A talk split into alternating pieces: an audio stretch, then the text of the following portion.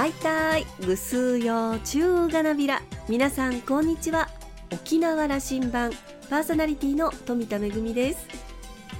年度末3月を迎えました。慌ただしい毎日を過ごしている方も多いかと思います。私も今年度実施した舞台の報告書に追われております。でも慌ただしい中にも新年度に向けて新しい舞台のお誘いもいただいてワクワクする季節でもあります。年度内にやりきらないといけないことがあるというのはどの職種にも共通していることですよね。まずはしっかり年度末乗り切りましょう。さあ沖縄羅針盤今日も5時までお届けいたします。どうぞお付き合いください。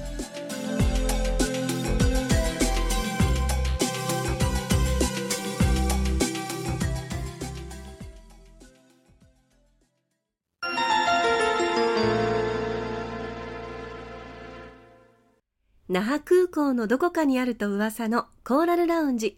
今週は衆議院議員の宮崎正久さんとラウンジ常連客で沖縄大学地域研究所特別研究員の島田克也さんのおしゃべりです。宮崎さんは1965年生まれ長野県のご出身です。明治大学を卒業後司法試験に合格。1993年に司法修習生として那覇地方裁判所に配属されたのが沖縄暮らしのスタートです。2004年には那覇市内に宮崎法律事務所を開設。青年会議所の活動や沖縄県の顧問弁護士などを務め沖縄県の施策にも関わります。2012年の衆議院議員選挙に比例代表で当選を果たしました。現在4期目。自民党の沖縄振興調査会事務局長や幹事長特別補佐を務め持ち前のフットワークを生かした活躍を続けています。それではお二人のおしゃべりをどうぞ。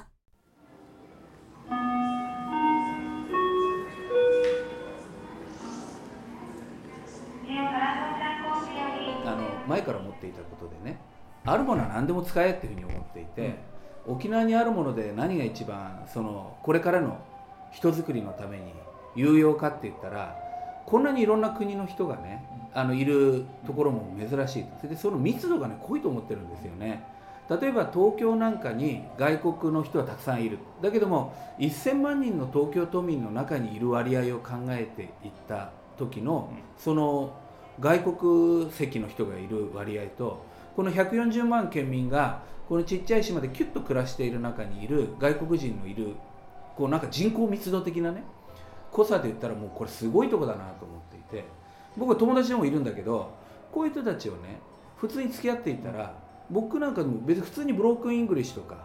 こう使うわけですよ。でこれを子供の時からやっていたらこれみんな英語喋れるようになるよなと思って実はその沖縄の子っていうのは義務教育終わるともう基本的にブロークンだけどちょっとした英語はみんな喋れちゃうんだよねみたいな。そんな社会にしたいなって思っていて政治家になってあの具体的にねこれをもう政策に掲げて今やってますよこれ。選挙の時はね現代版バンコク診療プランって言って公約に掲げたんですよ、まあ、つまり義務教育の期間中に沖縄の子は公費で何回もホームステイができるようにしてあげる。っていうことを公約で掲げてこれできると思ったんですね。お金さえつければ資源はあるわけですよ。あの基地の中も外も外国人のご家族で暮らしている方たくさんいらっしゃるわけですね。これ以上協力してもらえる。もちろんただで協力しろというのは難しいから公費でその費用をお支払いさせていただいて子供預けられるようにすると。何時間プランでもいいし1泊2日プランでもいいしもちろん1週間とかでもいいし何回もできるようにしていったらいいと思って。で沖縄振興の法律を改正するのでこの中でねあの人材育成に関する条文を一つ新しく作って、うん、あの今度国会にかけます。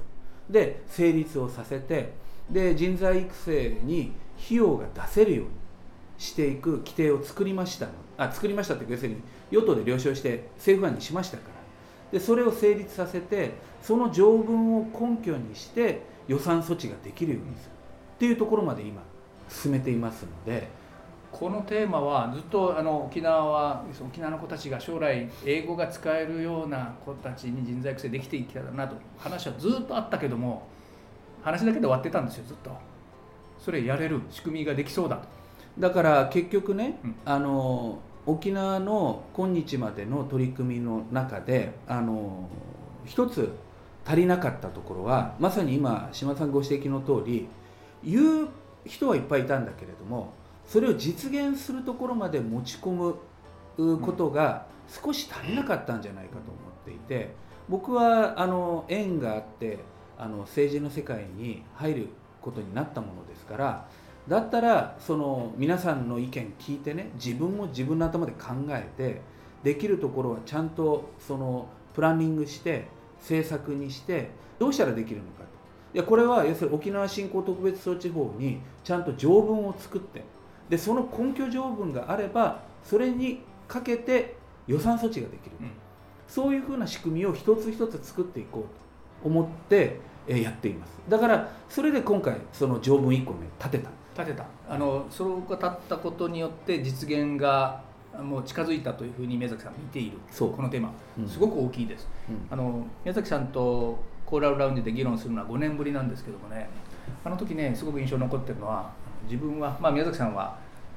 法律家で、まあ、弁護士でと。言ってみれば即戦力だと、うん、沖縄があの政治家沖縄から選出して東京に送り出す即戦力なんだということを、あのまあ、強調しておられた、それだから自分を使ってくれよという、まさにその一つ今の具体例が出るわけですな。そう僕はあのお別に親が政治家ということもない、うん、まあ、ここに沖縄という大好きな社会に入れてもらって、うん、仕事ができるようになってで子供も育てられてで恩返ししたいと思っているタイミングで政治の声がかかってじゃあやると。でも20年現場の弁護士を裁判所に行ったり相談を受けたりした人間があの政治の世界に入っていく。だからまあその時も申し上げたかもしれないけど僕ずっと野球やってきたもんですから、うん、野球でいうと高校生でまだ体ができていないピッチャーがプロ野球に入るんじゃなくてもう社会人で結構バンバンやってるようなピッチャーがあのプロ野球に入るぐらいの気持ちでもう4月の開幕から中4日で投げますよぐらいの気持ちで入っていって今もそんな時から10年あの政治化させていただいているものですから今回あの沖縄振興特別措置法を改正するという節目のタイミングに来ましたからやはりさまざまな条文を新たに立てるということによって政策を実現していきたい。でその一つが今のその沖縄の子どもたちに英語教育を施してあげられる関係作り。これ期待して待ってていいですか？もちろんです、うん、将来的にはねこれ子どもだけじゃなくておじいちゃんおばあちゃんに至るまで学び直しをねやれるような要するにツールにしたいと思ってるんですよ、例えばねあの僕があの政治家になってやっていることの中にね一つ言っているのは沖縄振興の国の政策もちろん県と一体となってやってるんだけどこれもちゃんと真摯にね見直すべきだと。例えばですよ復帰から今年50年になるわけですよ、うん、50年間国が沖縄振興政策だと言って10年刻みでポンポンやってきた。でもねまだあの1人当たりの県民所得は全国最下位だと。分かりやすく言えば50年やってみたけどまだ貧乏だよっていうふうな話っていうのはこれおかしい話なんですよ。結果が出てないとも言えるわけです。だからそこにさまざまいろいろやらないといけない産業界の中でやらないといけないこともあるんだけれども裏から逆に言うと例えば人材育成っていう意味で言うと今の子供英語っていうのを使ったらですよ。例えばあの戦前とかでお沖縄の人日本語喋れるのかなんていうふうなことを言われて悔しい思いしたっていうおじいちゃんおばあちゃんの話とかを何度も聞いたことがあるんだけれどももう逆手にとって沖縄の子はさもう基本的にブロークンだったらみんな喋れっからななんかあれだよなすっげえ有利だよなとかっていうふうに言われるような沖縄社会作っていけば例えばあの進学をしたいという時の学力っていう意味でも非常に有利な立ち位置に立てるし就職をしたいっていう時にそう例えば英語みたいな世界の共通語に親和性があるっていうことであればよりいい条件のところに就職をしやすい。そしてまた島田さんが言ったみたいにあの別に進学就職に限らず自分が1回しかない人生どうやって生きていくかっていう時にいろんなところにポーンと踏み出していきやすくなるっていう意味で言ったらこの人づくりがもっともっと進んでいけばさっきの50年経ったのにまだ一番貧乏ですよみたいなことを払拭していく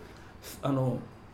特効薬ではないかもしれないけれども将来に向けて考えていったらこういったことをやることによって沖縄のボトムアップをね実現していくっていうことはあの重要じゃないかなと、まあ、これを米軍基地とか施設を肯定的に捉えると少し嫌な思いをされる方いらっしゃること承知してるんだけれども例えばあのそういう基地施設などの近くであったりとか働いている人とかっていうことで生活の必要に応じて例えばコザのゲート通りの辺りなんかで、えー、仕事をしたりとかしている人たちの中ではあの必然的にあの英語に触れている方っていうのは結構たくさんいらっしゃったと思うんですよね。であのそういう意味で言うとまあ県民全体がとは言わないけれどもいろんなことが沖縄の中にまさにチャンプル的にこういろいろあったと思うんですよ。でそれをまあこれからもう意図的に伸ばしていくっていうんですかね。それをやれる素地があるのがもう我が沖縄じゃないかと。あの宮崎さん、うん、茂木幹事長のご指名で。あの幹事長特別補佐というですね。茂木さんは今、えー、だから自民党の幹事長というと実際には国を仕切ってるようなもんだ。宮崎さんを指名したというのは今年は沖縄復帰50年だろうと。知事選挙もあるんだろうと。しっかり仕事しろよと。直接指示系統に入って働けよと。こういう多分あの事例を受けたんだろうなと思うんですけど。あのまあありがたい話で。あの茂木苦笑いしておられるけどあの茂木さんが、うん、あの前にあの自民党の役職の中で政調会長というですねあの政策責任者。の責任者ね。政調会長になった時にも、まあ、茂木から指名をされて政調会長補佐ということでそうでしたか、はい、横に座ってですねまあ、あの実際カバンを持つことはないんですけれども、まあ、いわゆるカバン持ち的に横にいてあこれどうなってんだとかってあれなんとかやってこいとかっていうふうな形でこうはいはいっていうふうな形で、まあ、フットワーク軽くあっちで調整しこっちでやってで役所の人にこれお願いしますねみたいなことをやったり、えー、国会議員とかそういうところの調整に入っていったりとかっていうようなことをあのよくやりました1年間。で今回、まあ、茂木幹事長になってあの幹事長特別補佐だと。いうことであのまあ幹事長っていうのは、まあ、まさに全部やるんですね。変な話ですけど全部をやるので、まあ、近いところにいて、まあ、いわゆる政治のまあ取り仕切りのかなりの部分を要するに見せていただいているっていうところあります。こと沖縄政策についてはやれよということでしょ？これはもともと自民党の沖縄振興調査会というところがあの担います、うん、小渕優子さんが今会長ですで小渕優子会長のもとで私あの事務局長という、うん、全部取り仕切りをやっていましたので法案作りとかも内閣府と同じ茂木派の中にいるしね、うん、そうですね。だからそういうことをやってきましたので沖縄政策に関してはあのこれからもあの責任を持って多くの人の意見聞きながらやっていこうと思ってます。それで、まあ、今回、まあ、あの本当にまあ、選挙イヤーってよく言いますけれども、当然選挙もありますしね。あの沖縄のことだけをやるんじゃないんですけれども。分かった。ズバリ質問2つにしよう、はい、1つ、えー、50年の式典どういうふうな考え方でどういうふうになりそうですか、えっと、これはあの先般もあの地花副知事を先頭に、うん、あの今ちょうど議論がもう、はい、官房長官のところにね、はい、要請に行きましたけれどもえこれはあの政府と沖縄県が共催って共同で主催をしてやるやり方。そして、えー、場所については東京と沖縄と一式典2会場ということを目指しています、これはですね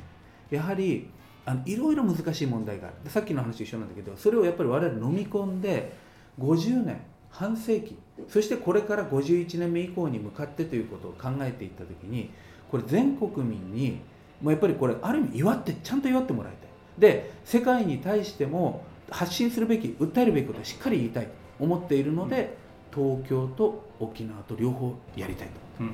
もう一つ。さて9月かな10月かな沖縄県知事選挙がありますよ。これどういうふうな今動きになっているんですか？これはですねやはりあの現職である玉城デニー知事が、まあ、立候補されるであろうことはもう議会でも表明をされておられる。で我々はあのそこにチャレンジをしていく立場にありますので候補者の選考をしっかりとやって多くの県民の皆さんにここはやっぱりリーダーを変えた方がいいと思っていただけることをしっかり訴えていかないといけないと思っています。例えばあのコロナ対策経済の面生活の面、えー、足りないってことがたくさんあったと認識しています。で、えー、こういったことを克服するためにあのしっかりと取り組めるリーダーを私たちは作り上げていきたい。最後です、復帰50年です。宮崎さんから。県民にと。訴えてこういう次の50年にしていきましょうという話をして飛行機に乗り込んでください。あの明るい笑顔があふれるって、うん、まあ、もしかしたら陳腐な言葉かもしれないけれどもとても重要だと思っていてでみんなで。沖縄は全国と比べると笑顔は多い方かな、うん、多い多い。絶対多い。そう思いたいですけどね。そう,、うん、あそういう沖縄をもっと伸ばしていきたいと思っています。で持ち場持ち場でみんなで頑張ろうやというふうに言いたいんです、で私もあの弁護士という仕事をして法律家から政治の世界に入っていった。で、えー、少しくちょっといろいろ分かるところもあるのでこういったところは持ち場持ち場で沖縄の将来に向けてあの人の何倍も働いて恩返しをしたいと思いながら、まあ、政治家今10年になりました。でこんなことをみんなでやって笑って難儀しようみたいなね。僕は実はあの自分の勝手に作った造語なんですけれどもあの自分の好きな言葉上昇と言ってですね常に常に笑う。この上昇という言葉をあの座右の銘と勝手にしてるんですけれども、まあ、この上昇社会常に勝つことはできないけれども常に笑っていられる社会に導きたいと。じゃああの大ボスの茂木幹事長にガミガミ怒られても常に笑ってるという精神で東京でも大活躍してください。ありがとうございます。久しぶりに宮崎さんにコーラルラウンジにお越しいただきました。沖縄県民に向けてのメッセージということで持ち場持ち場で頑張ろう。笑って難儀しよう。そしてご本人のモットーでもある。常に笑うと書いて上昇。宮崎さんの公式ホームページにも朱色の毛筆で大きく書かれています。常に勝つことはできないかもしれないけれども常に笑うことはできる。そんな社会になるように導いていきたいというお話でした。復帰50年の沖縄。そして今年は知事選も控えています。今年もお忙しい一年になりそうですね。島田さんはお話を終えて宮崎さんのホームページの制作公約には必ず日米地位協定を改正しますとあります。法律家の宮崎さんにはこの重要課題ぜひ解決してほしい。今後も注視していきたいと話していました。今週のコーラルラウンジは衆議院議員の宮崎正久さんとラウンジ常連客で沖縄大学地域研究所特別研究員の島田克也さんのおしゃべりでした。来週のコーラルラウンジには株式会社ディアーズブレイン代表取締役の小岸博和さんをお迎えする予定です。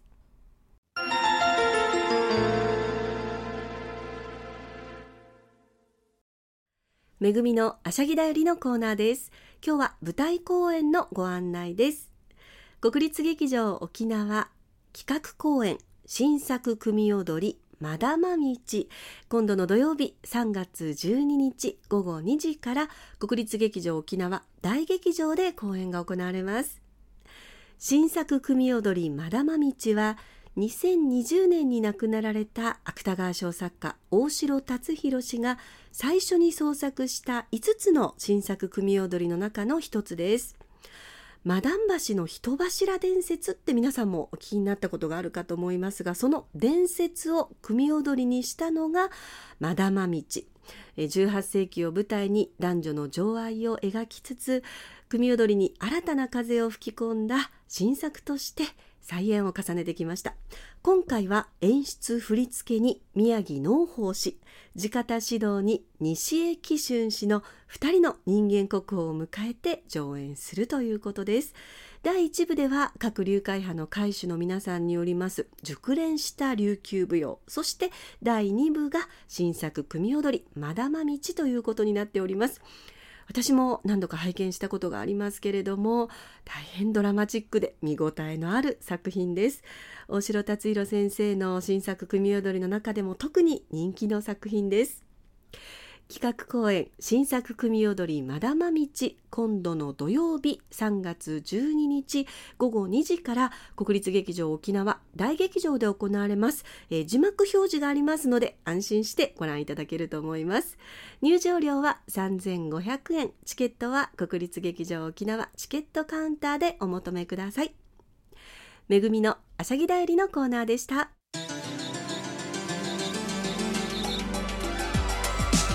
ラジオ沖縄ではラジコでの配信を行っています。スマートフォンやパソコンでのリアルタイム聴取のほか1週間の振り返り聴取も可能です。さらに沖縄羅針盤の過去の放送音源はポッドキャストでも配信しています。こちらはラジオ沖縄のホームページからアクセスしていつでもお楽しみいただけます。また沖縄羅針盤のホームページでは番組情報の発信のほか私富田恵とコーラルラウンジ常連客の島田克也さんのフェイスブックへもリンクしていますのでお時間のある時にぜひこちらもご覧ください。沖縄羅針盤今週も最後までお付き合いいただきまして一平二平デービル。